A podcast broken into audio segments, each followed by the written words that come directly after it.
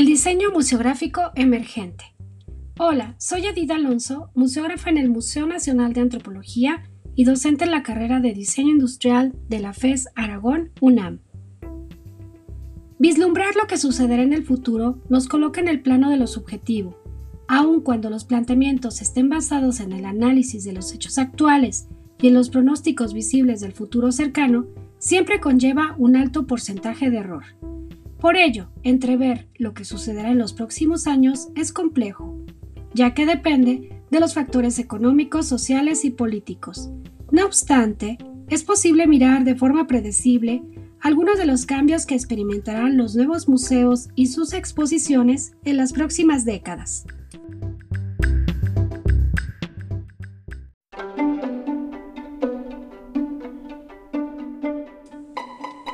Cierra tus ojos si alguien nos pidiera por un momento que cerráramos nuestros ojos para vislumbrar las exposiciones del futuro, quizá imaginaríamos muestras donde la realidad aumentada, la interactividad y la museografía de inmersión imperarían, dispositivos colocados en muchas partes de nuestro cuerpo que nos sumergieran en parajes distantes, en épocas prehistóricas o en aventuras espaciales. Efectivamente, con los años, la incorporación de la tecnología digital se incrementará significativamente en los museos, dando paso a experiencias interactivas en donde los visitantes participarán dejando de lado la pasividad. No obstante, los cambios tendrán raíces más profundas que modificarán la concepción misma de las exposiciones. En los siguientes apartados expondremos algunos de los cambios que consideramos que se darán en un futuro cercano.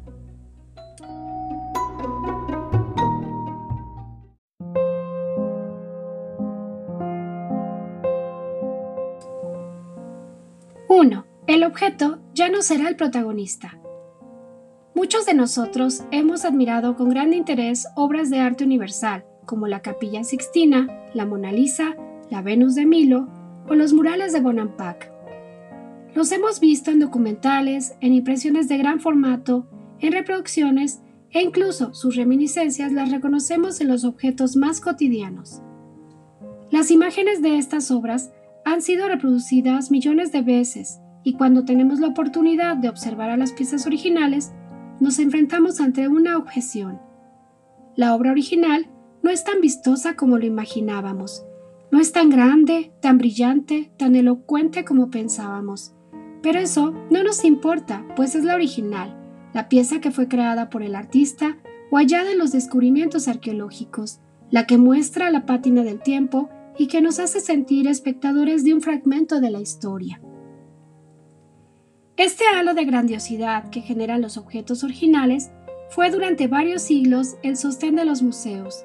En el futuro cercano, la conservación de los objetos dificultará su presentación. El deterioro inevitable al que estarán expuestos los confinará a la penumbra, a la climatización rigurosa y a la soledad de un acervo controlado. En cambio, las técnicas de escaneo e impresión 3D nos permitirán tener copias idénticas a los objetos originales. Entonces, ese halo indiscutible que rodeaba las piezas tenderá a perder su brillo, dejando lugar a lo que simboliza. Ya no será el objeto per se lo importante. El nuevo protagonista será entonces la comunicación.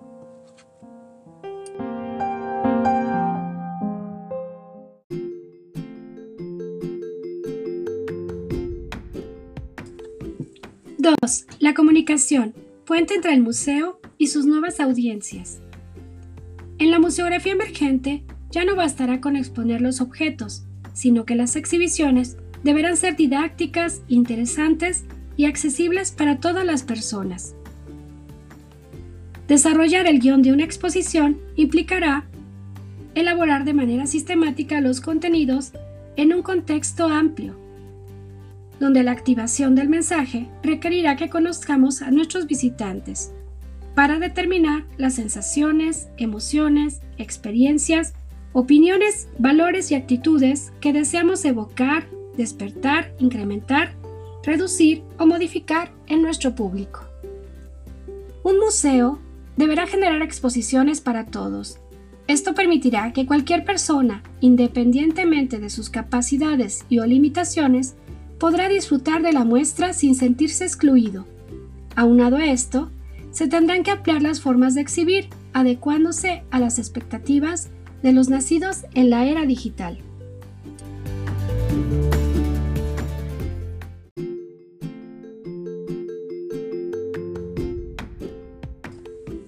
¡3! La experiencia y la multidisciplina. La experiencia es el conocimiento o habilidad adquiridas después de haber realizado, vivido, sentido o sufrido algo. Los creativos de museos deben volcar su visión para hacer las exposiciones interesantes. Para lograr que el público se emocione, se tendrán que evocar mensajes de índole multisensorial, como luces, música, aromas, sabores, recreaciones, recuerdos colectivos, aspectos esenciales de los conceptos que queremos representar de forma que sean atractivos. En el futuro, los equipos serán multidisciplinarios, contribuyendo a cambiar y ampliar la perspectiva que tenemos del patrimonio cultural, dejando en el olvido la idea de que un museo es un espacio silencioso, inmaculado y aburrido.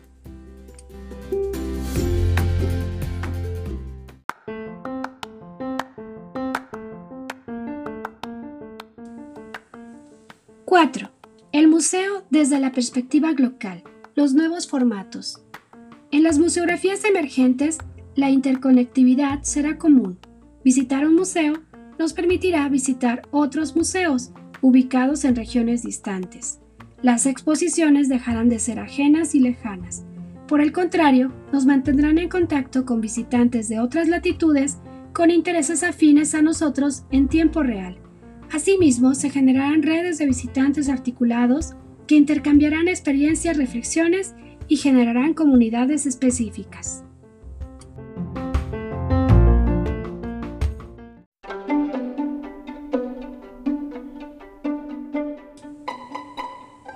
¡5! La sostenibilidad, la asignatura pendiente de la museografía. La museografía emergente necesita dar paso a museografías fundamentadas en los conceptos de reducir, reutilizar, reciclar y recuperar, lo cual no solo aportará ventajas importantes en el cuidado del medio ambiente, sino que permitirá optimizar los recursos humanos como materiales. Se requieren explorar otras posibilidades que nos permitan experimentar en nuevos formatos, no solo en el del espacio físico como es el caso de los museos con recorridos virtuales, aunado a los proyectos importantes de digitalización de colecciones que nos permitirán consultar los acervos de distintos museos.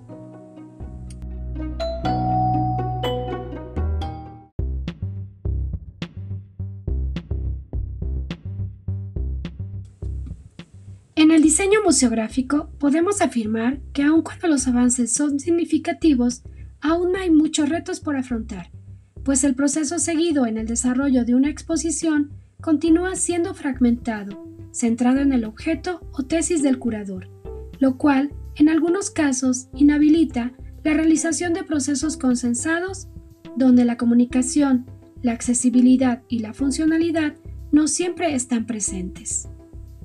Y como dijera Alan Kay, la mejor manera de predecir el futuro es construyéndolo.